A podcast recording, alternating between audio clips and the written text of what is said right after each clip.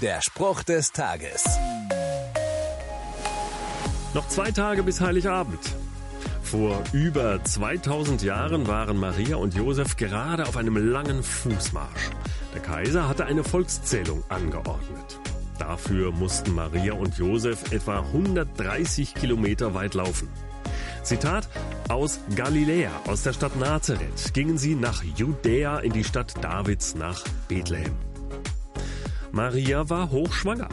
Trotz des Esels, auf dem sie saß, sicher eine beschwerliche Reise. Was mag den beiden wohl durch den Kopf gegangen sein?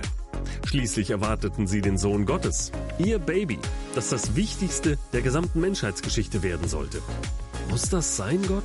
Eine so weite Reise? Jetzt?